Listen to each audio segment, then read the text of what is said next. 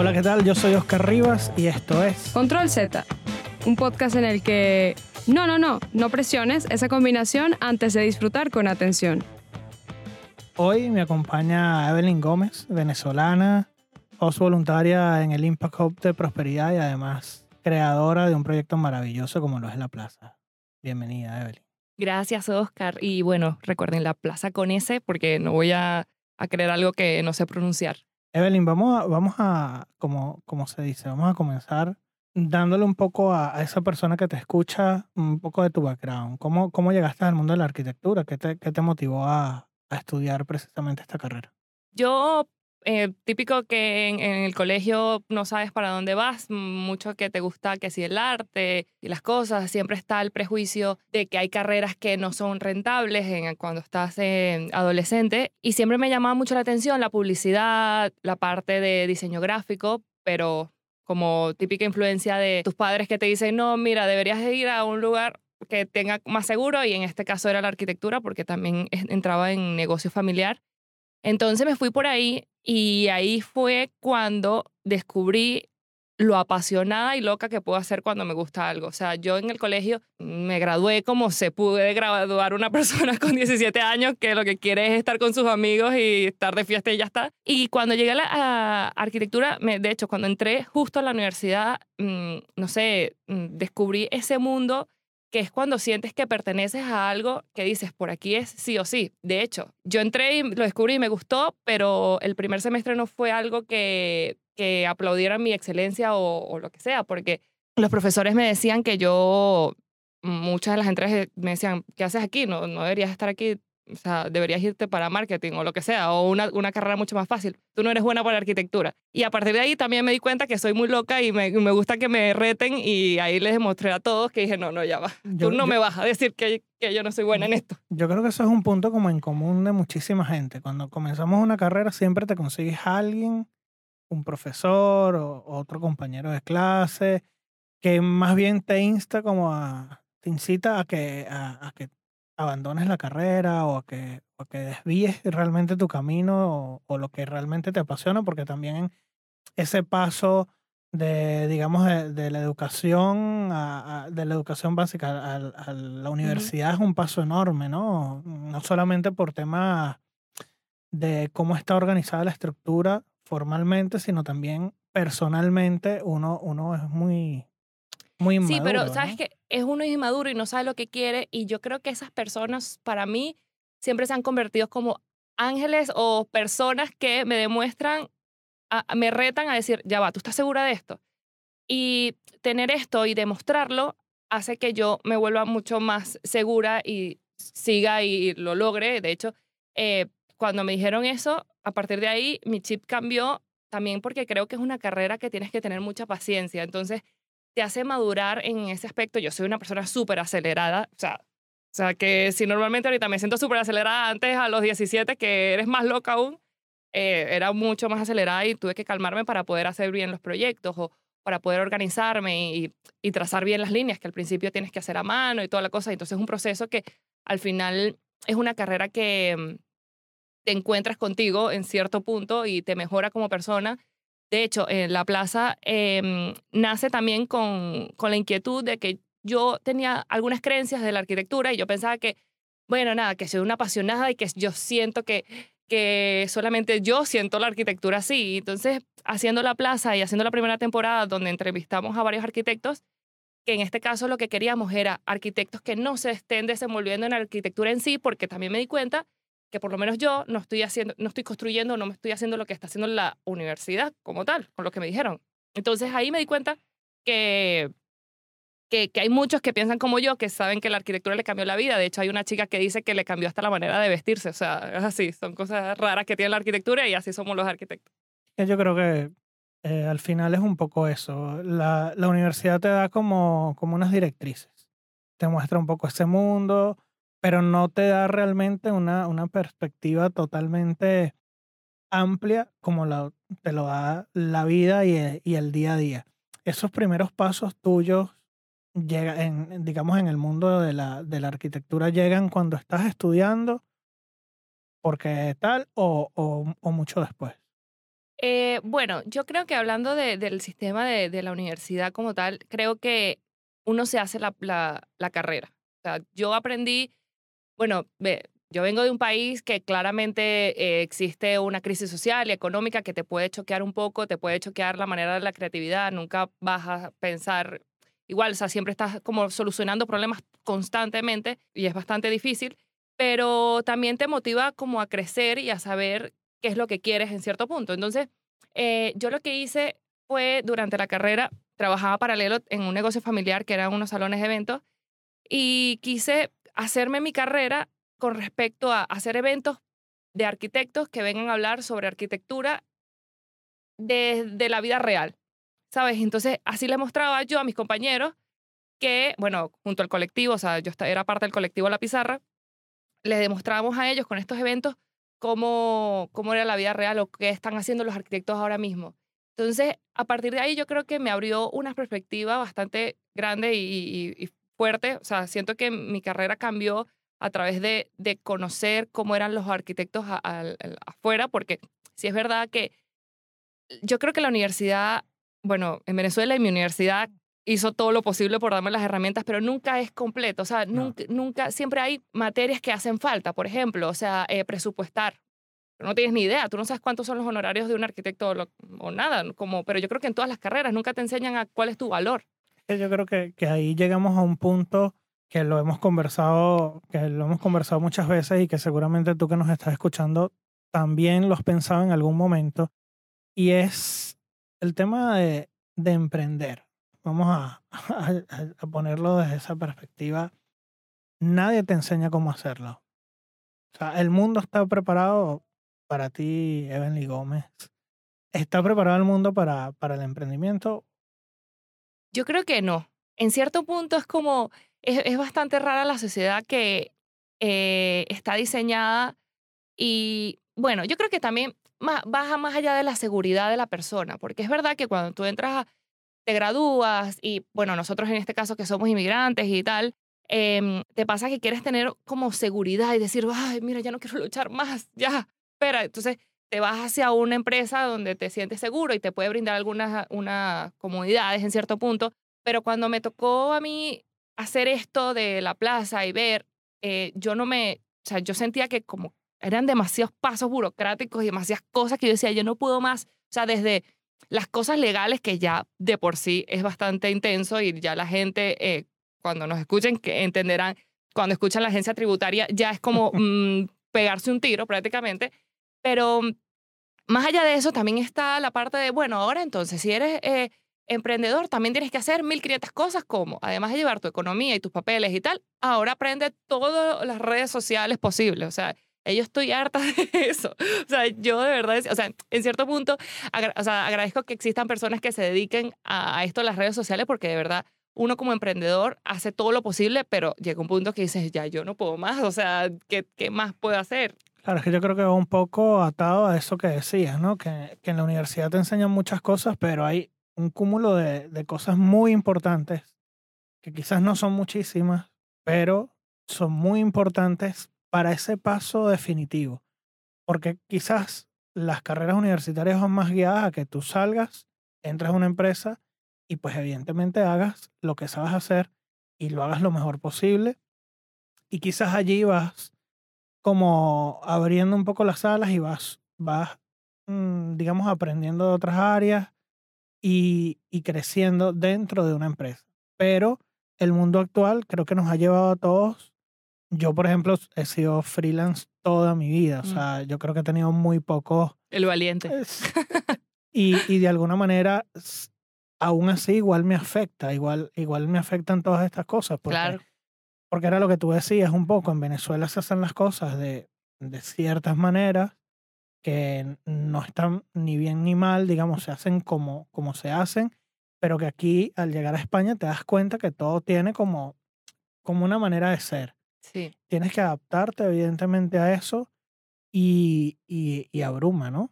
Sí, bueno, y yo comentaba antes de eh, que el Impact Hub a mí me salvó la vida porque en cierto punto eh, compartir con gente como tú o como los otros hosts voluntarios o estar aquí y, y ver cómo las otras personas están en mi misma situación y que me ayudan y crear esa comunidad.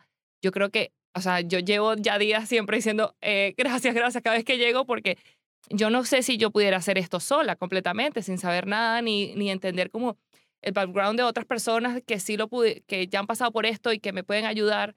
Y yo creo que espacios como, como coworkings, que lo, o sea, yo venía de una empresa que diseñamos oficinas y coworking y veíamos los coworking como algo súper romántico, ¿no? El, el nivel de eh, hacer networking, conocer gente, no sé qué. lo veíamos como muy romántico y normalmente cuando te hablan de esos espacios tú los diseñas a, a ese romanticismo.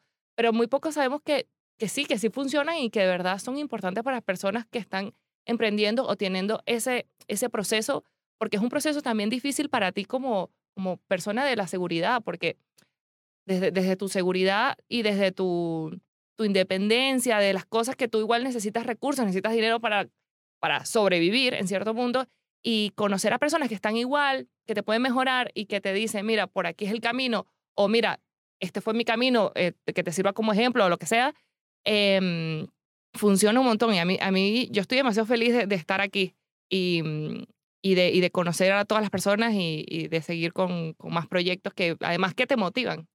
En España, eh, además de la plaza, que, que ya vamos a hablar un poco más de eso, hiciste un proyecto increíble en unas oficinas de Lego. Creo que todos crecimos en, o soñando con Lego o en algún momento tuvimos eh, un, un, pequeño, una pequeña caja de Lego. ¿Qué, ¿Qué significó eso para ti? Mira, te voy a contar la historia de ese proyecto porque eh, eso es algo que a mí me, me significó mucho porque era como afrontar miedos en cierto punto. Y creo que todo el mundo, cuando te llegan proyectos o oportunidades, eh, las rechazamos por ciertos miedos. A mí en este caso, mi, mi jefa me decía, eh, tengo un proyecto, es de Lego y tal, quiero que, que seas tú la que lo hagas, pero es en inglés. Y yo ya de por sí, hasta en el español, me cuesta. Entonces eh, le dije, no, que en inglés no puede ser. Y ella decía, eh, bueno, vamos a cambiarlo, bueno, lo, se lo va a dar a otra persona. Por otra cosa, mi, eh, mi compañera no pudo hacerlo y me dijo, te voy a tocar a ti, a, ti así que tú amárrate esos pantalones y dale. Y, y bueno, nada, lo empecé a hacer. Gracias a Dios me también me tocó una compañera project manager que creo que es la española más británica que conozco en el mundo y fue lo mejor porque me ayudaba y me traducía todo. Pero, pero eso, entonces empecé el proyecto y al principio era, mm, era bastante como desafiante y no sabías hasta qué punto podías meterte porque si es verdad que ellos ya tienes como unos guidelines que son como unas guías de diseño para que todos se parezcan. Y da la casualidad que la jefa jefa de, de headquarter de, de Lego era, mm, era española gracias a Dios. Y así a ella, que era la más importante, era la que yo le podía transmitir todas mis ideas y tal. Entonces, eh, nada, al principio estaba bastante limitada por lo, estos, los guidelines y tal. Y después ella me dijo, Evelyn, dale, haz, haz tú, ve, ve, lánzate algunas propuestas y vamos a ver si, si cae. Entonces, bueno, empecé a crear cosas y de hecho, hay un, el, en los guidelines decía que uno tenía que colocar como un jardín vertical en, en, la cantina. Y yo detesto los jardines verticales en el interior y no sé qué, es algo mío. Y yo les decía, yo no voy a poner eso, yo no voy a poner eso. Entonces, la, las chicas que estaban en Londres me decían, sí, es que ahí tienes que poner. Bueno, yo dije, bueno, voy a diseñar algo que ellos, seamos, la, el, que yo esté en paz y ellos también. Entonces me recordé de un proyecto que hice en el máster que fue un fracaso, pero fue, mira, fue lo peor que me ha pasado a mí, te lo juro. O sea, todos los otros proyectos me iban buenísimo en el máster y este fue lo peor. Y yo decía, este proyecto lo odio y tal. Y de hecho, me, me acordé de eso porque tenía una similitud a, Lego. Y yo decía, bueno, ¿será que lo intento? Bueno, pero esto no es como medio... Ya está, voy a agarrarlo y voy a como rediseñarlo y voy a irme por aquí. Entonces al final diseñé un jardín vertical que, que tiene unos, está, es como unas series de panel agu, con agujeros que tú puedes quitar y poner una macetera. Entonces, y a partir de ahí de la macetera puedes leer el, el alfabeto braille, porque es como para ciegos, porque son compuestos como por unos puntos, que ya por sí Lego es como de puntos, y yo como que asociaba mucho que era a, a eso, me, me, recordaba mucho el alfabeto braille. Entonces lo, lo, hice a partir de ahí y se lo muestro. Me acuerdo que se lo mostré la primera vez y como yo soy malísima para hablar inglés, lo expliqué como todo súper mal y tal. Y pasó y, la project manager me dijo, no, no, no, pero vuelve a intentar y explícalaselo bien a Cecilia y si quieres, si quieres se lo dices en español. Y ella después me dijo, sí, me encantó, ya se lo presenté a mi jefe, que es como el, el líder completo. Se lo presenté a mi jefe, le encantó, vamos a hacerlo así, de hecho, vamos a cambiar todas las oficinas para que sean en base a eso, porque son como unos valores que tiene el Lego. Y, y eso fue como, qué loco, como un proyecto eh, que para mí era lo peor, se transformó en una bendición, porque de hecho después el, el chico publicó algo en LinkedIn diciendo, y de paso tiene este jardín que es así diseñado y O sea, tal. que fue además como un Claro, punto entonces ahí, ahí entendí que, que los proyectos, todos los proyectos son buenos o todas las ideas son buenas, pero so- hay ideas a destiempo. O sea, que quizás no es el tiempo de, de ese proyecto, sino más adelante pueden pasar dos años o qué sé yo, o no era el cliente, pero nunca, he- nunca hay una mala idea. Y ahí lo entendí. De esa experiencia voy a sacar dos palabras, miedo y fracaso. Siempre se nos vende como que no, que si el miedo, que si el miedo te impulsa, que si el miedo te... Y el tema del fracaso que la gente te lo impone como que es que si esto te sale mal es que fracasaste. Yo personalmente creo que el fracaso mm, no existe o de repente existe cuando ya tú definitivamente tiras la toalla, la toalla y dices, mira, no lo intento más.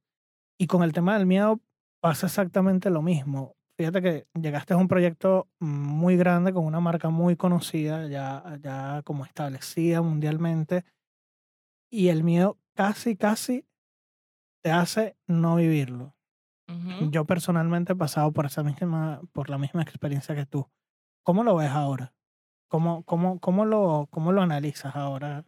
Ahora lo veo que cada vez que me da algo miedo, digo, bueno, no voy a abusar de esta sensación, pero le voy a, le voy a dar, pues, ya está, me voy a lanzar y, y que, que pase. También siento que, que las cosas siempre eh, fluyen o te llegan de un cierto modo que no te puedes ni quitar, ¿sabes? Cuando te dicen que cuando es para ti ni que te quites, literal creo que me pasó con esto porque me quité y todavía me, me volvieron a, a llevar hasta ahí.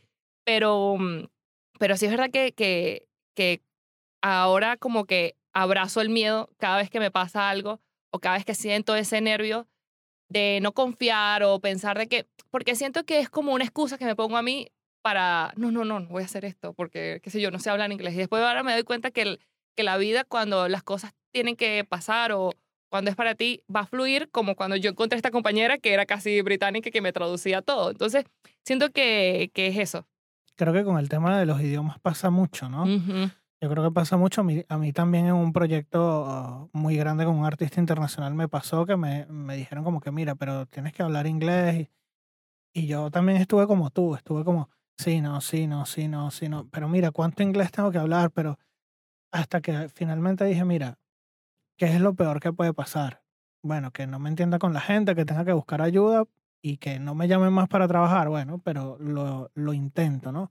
Yo creo que con los idiomas pasa mucho, Mira, pasa mucho eso. Y me pasa eso, y te voy a decir, me pasa con el español también. O sea, yo cuando llegué a, la, a, a- a mi último trabajo, eh, yo casi que ni hablaba porque decía, esta gente no me va a entender. O sea, yo soy demasiado venezolana, esta gente no me va a entender. Esta gente no va a entender qué es, qué es esto y tal. Y después me doy cuenta que después todos terminaron hablando como yo porque se, se meten como en el, en el mood. La gente te va a entender, sea lo que sea, pero siempre está el miedo de, de eso, de, de que el rechazo o de que no, entonces te limitas en cierto punto. Entonces, a mí me pasa con el castellano hasta que ya yo dije, mira, ya está. Esto, soy así y si me entiendes, yo te explico cualquier cosa, pero, pero es eso. Yo creo que es la, la seguridad que uno tiene en uno que, que evoluciona.